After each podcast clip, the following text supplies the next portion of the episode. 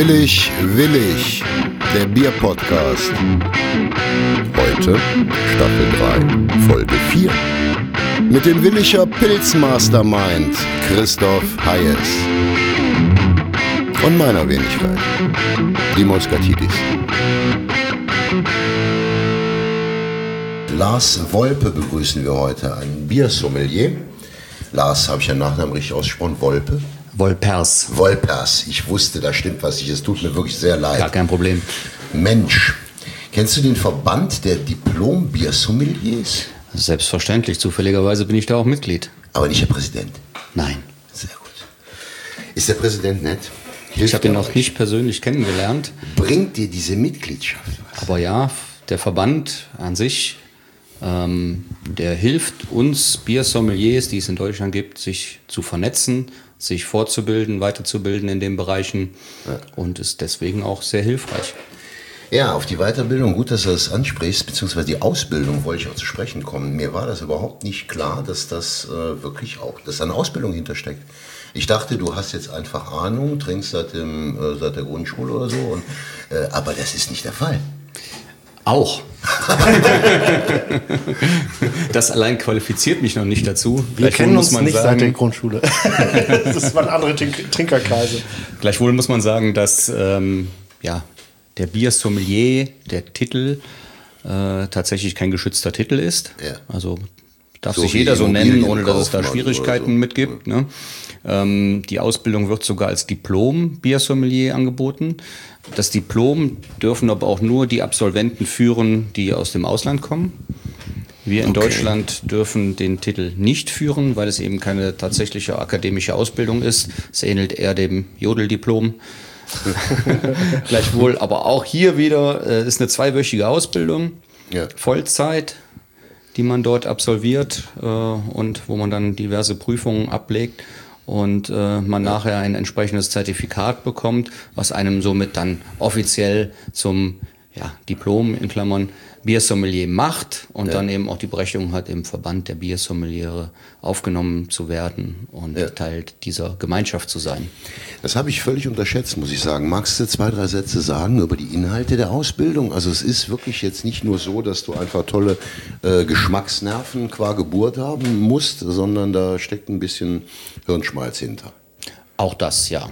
Also die Ausbildung ist sehr komplex. Ähm, ich sage immer so, als Biersommelier ist man halt der Botschafter des Bieres und äh, vertritt das Bier im Sinne von Vielfalt, Tradition und auch entsprechend den modernen Aspekten, die das Bier ja auch heutzutage wieder mit sich bringt. Es handelt sich ja bei dem Bier um das älteste Kulturgetränk der Welt.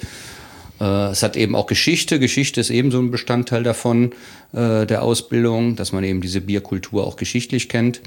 Ähm, dazu gehört ebenfalls, dass man sich in Bierstilen auskennt, diese halt auch benennen kann, unterscheiden kann. Aber natürlich das größte Element daran ist natürlich auch die Sensorik. Das heißt eben ein Bier sensorisch zu analysieren, das heißt ähm, zu verköstigen und dabei eben die bestimmten Merkmale herauszufiltern. Das fängt an eben ja schon beim Einschütten in ein Glas. Es geht weiter mit äh, der Farbe, wo sich eben ein Bier entsprechend äh, von seiner besten Seite dann erstmal zeigt und von der ersten Seite. Der Schaum hat natürlich gewisse Kriterien. Äh, es geht weiter mit ähm, dem Geruch. Also wie riecht das Bier? Welche Geschmacksaromen lassen sich geruchmäßig eben dann äh, eben heraus Filtern. riechen?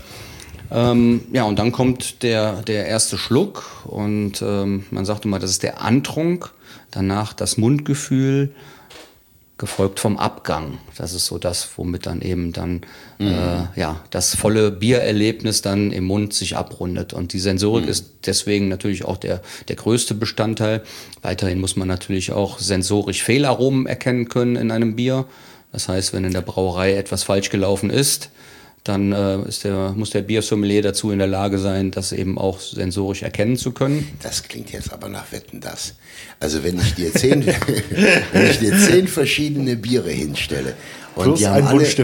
Und, ja, die haben alle ein kleines Fehlerchen. Ähm, wärst du unter Umständen in der Lage zu sagen, das liegt an dem Gärungsprozess XY oder an. Das ist nochmal eine andere Hausnummer. Okay. Tatsächlich, aber dieses Fehlaroma zu erkennen. Ja.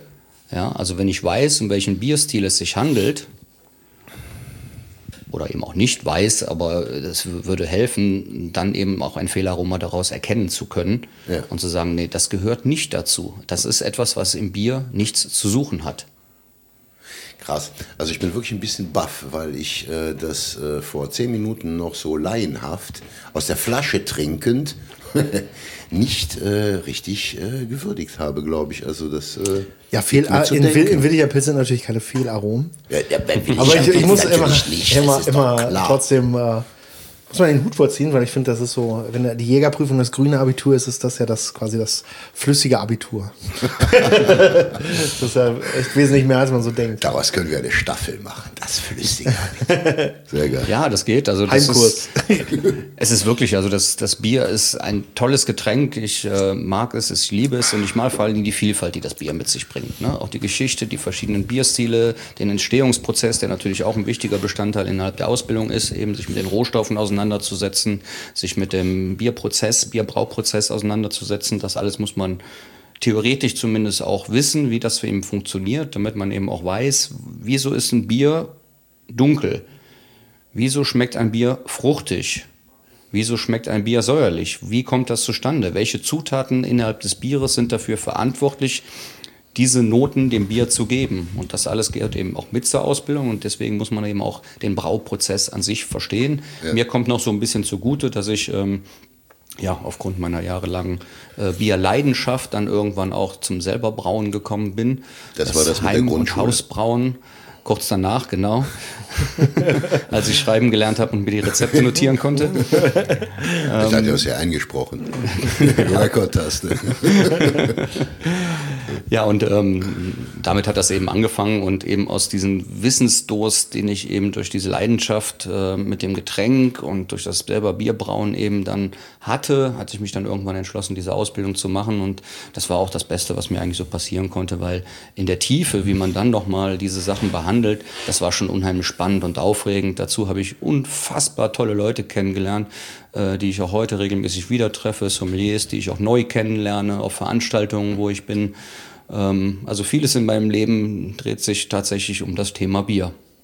Cool. Gibt Und es, äh, also ich ganz, finde ganz das, kurz, das es- Spannende. Es brennt mir auf der Okay. Zunge. Gibt es auch weibliche, äh, wie, wie nennt man einen weiblichen Sommelier? Biersommeliere. Ja, die gibt es auch. schon. Es gibt, äh, ganz, es gibt ganz viele von denen.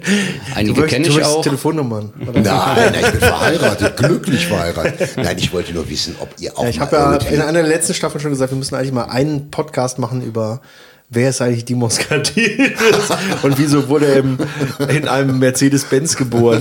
so, aber äh, Das können wir gerne machen. Nein, ich wollte nur, nur, nur eins dazu, äh, weil ich finde halt, das ist, und deshalb bin ich ja so froh, dass du heute auch da bist, äh, weil ich finde, das ist ja das, was uns ja eigentlich auch von allem Anfang antreibt. So diese Leidenschaft für Bier, was Bier eigentlich alles kann. Und ich finde, das, deshalb machen wir ja auch ein, wir machen ja, wie gesagt, das Rheinland-Pilz, das ist ja so die Idee dahinter, weil wir sagen, wir Rheinländer sind anders und deshalb brauchen wir, haben wir auch ein anderes Bier. Und ähm, ich finde eben, äh, dass, dass wir so ausbrechen wollen, ein Stück weit aus dieser doch sehr eintönig gewordenen Massenbierkultur, die so, wo, wo man am Ende gar nicht Ja. mehr weiß, welches Bier gab es denn da eigentlich auf der Party? Naja, war halt ein Pilz. Und bei, und das schreiben wir ja auch immer, zum Beispiel in unseren Flyern auf unserer Website und so weiter, steht halt immer, wir wollen Bier machen, an das man sich erinnert. Also wo man sagen kann, Dagas will ich ja. Selbst wenn es, es gibt ja auch Leute, die finden es, äh, denen schmeckt es nicht so gut, so, aber auch, auch bei denen ist halt ein Geschmackserlebnis da, Ja. was sich abhebt von den anderen. Sorry, ich wollte dich jetzt gar nicht. Alles gut. Und ich kann das auch nur unterstreichen. Ähm, das Willicher Pilz habe ich natürlich auch schon verköstigt. Habe ich Ja. natürlich auch schon eine kleine Rezension zu geschrieben. Ach, das die, wusste ich nicht. Ja, die tatsächlich in einer Bierkarte in einem Willicher Restaurant Okay. äh, bei äh, Franks Live, dem Restaurant von Frank Chino. Ähm, dem habe ich eine Bierkarte entworfen, wo verschiedene Biere draufstehen, wo unter anderem eben auch vier Fassbiere bei, dabei sind. Eines davon ist das Willicher Pilz. Und ähm, damit ich, wenn ich natürlich nicht vor Ort bin und den Leuten da Bierempfehlungen geben kann, ähm, trotzdem eine gewisse ja, Beschreibung des Bieres mit auf den Weg geben kann, habe ich diese Karte eben entworfen, wo dann eben diese Biere, die dort von mir eben empfohlen werden, auch beschrieben sind, damit man cool. so ein bisschen eine Vorstellung davon hat, was einem erwartet. Also ich bin immer wieder verblüfft. Wir fahren ja nun schon seit Ewigkeiten hier durch die Landschaft. Ja, Willig, Aachen, Willig, Aachen. Was der Christoph mir alles verschweigt. Es war mir nicht bewusst. Da steht jetzt von dir eine Rezension. Und du kannst also an der Oberfläche von den Dingen, die ich dir verschweige. ja, da sieht man nur mal, also Willig ist klein, aber Willig kann auch viel. Auf jeden Fall. Sehr cool. Sag mal, ähm, kann man als Biersommelier eigentlich Geld verdienen? Wie, wie werde ich diese Frage anders formulieren können? Ich weiß es nicht. Kann man, kann man da, was macht man denn da? Also ich der meine, Demos möchte um, sein, mit umschulen, allem, möchte umschulen mit eigentlich. allem kann man Geld verdienen.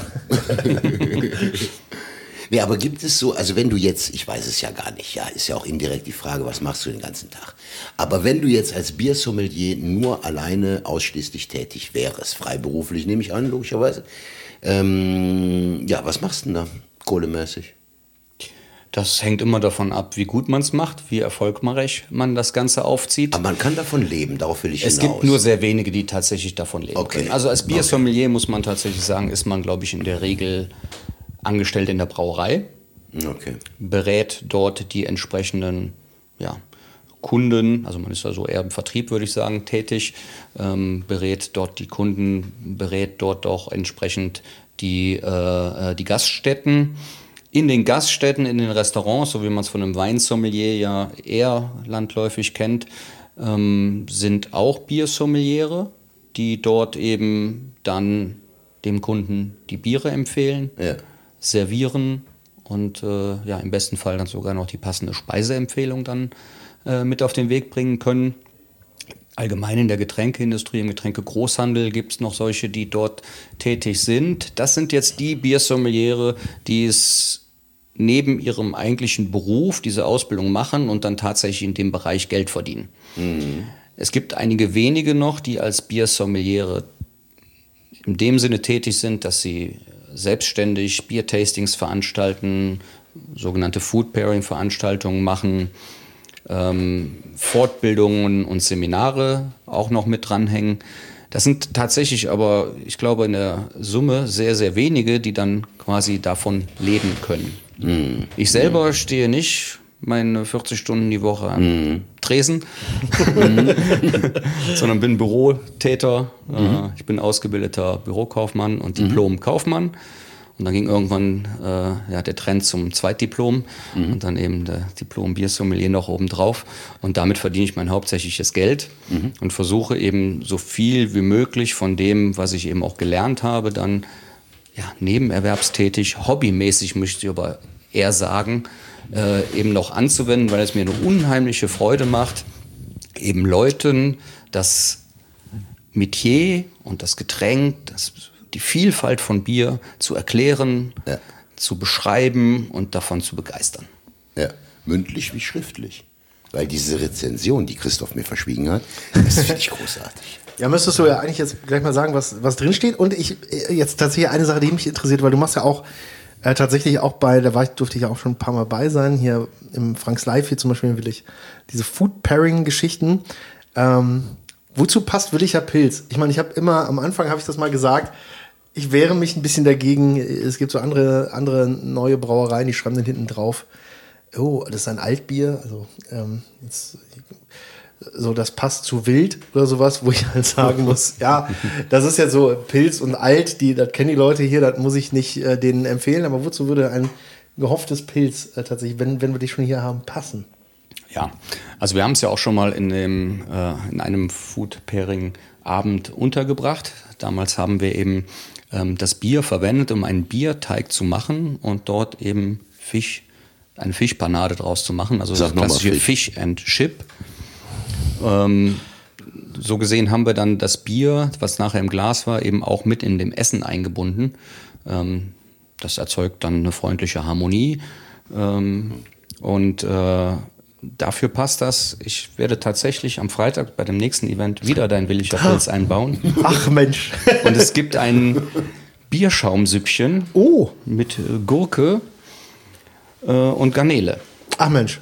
Und ähm, da ist eben auch das Bier Williger Pilz mit eingebunden und gibt dann insgesamt, glaube ich, hoffentlich eine wunderschöne Harmonie.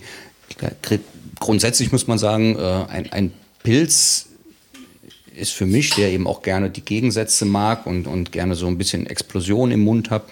Ähm, das Pilz grundsätzlich als Bierstil eher ein Bier, was verhältnismäßig langweilig ist. Es passt gut zu leichten Speisen, es ist ein leichtes Bier, aber ich mag es gerne auch ein bisschen knackiger, ne? dass sich so richtige Effekte im Mund erzeugen, dass man so ein bisschen ne, Gaumenkino erlebt und dann ist das für mich wirklich ein ganz, ganz tolles Erlebnis.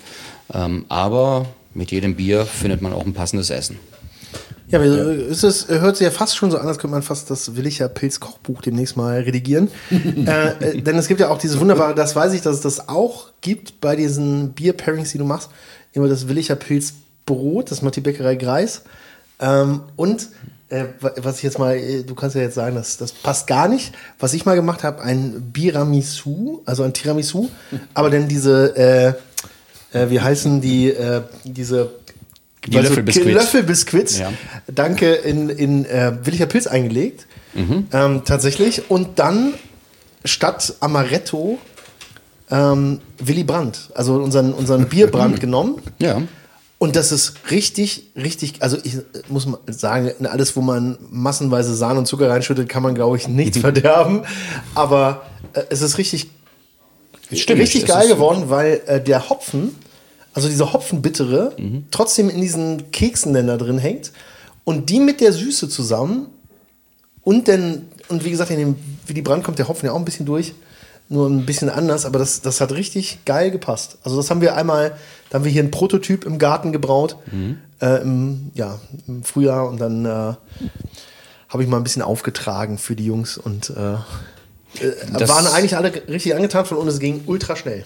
Ja, also Biramisu ist ein, sowieso ein klassisches Gericht, äh, was man auch mit äh, dunklen Bieren dann eben Ja, auch ist tatsächlich genau, so machen kann. Ne? Das ist klassischerweise das der. Fall. Aber trotzdem ist man ja hier in einem Bereich, wo man damit nichts zerstört, weil es harmoniert wieder sehr gut. Deswegen passt es auch. Und Wir können ja vielleicht sagen, wir, wir sollten vielleicht Leute, die das Rezept wollen, können an rezepte.willigerpilz.de oder sowas schreiben. Das richten wir dann ein. Genau. Aber und nicht was ich eigentlich sagen wollte, gut ist, was schmeckt. Ja. Ja. Und gerade im Bereich Food Pairing ist das Tolle, eben Sachen auszuprobieren und äh, zu testen, weil Food Pairing findet ja schon auf dem Teller statt. Wenn man drei verschiedene Sachen, also ne, ein, ein Fleisch mit zwei Beilagen, das ist schon Food Pairing. Stimmt, ja. Ne? Da Ja. wählt man die Sachen ja auch miteinander aus. So, jetzt kommt eben noch ein viertes Element hinzu und das ist das Getränk, was daneben steht. Wenn man das auch noch ein bisschen darauf abstimmt, dann hat man schon ein Food Pairing.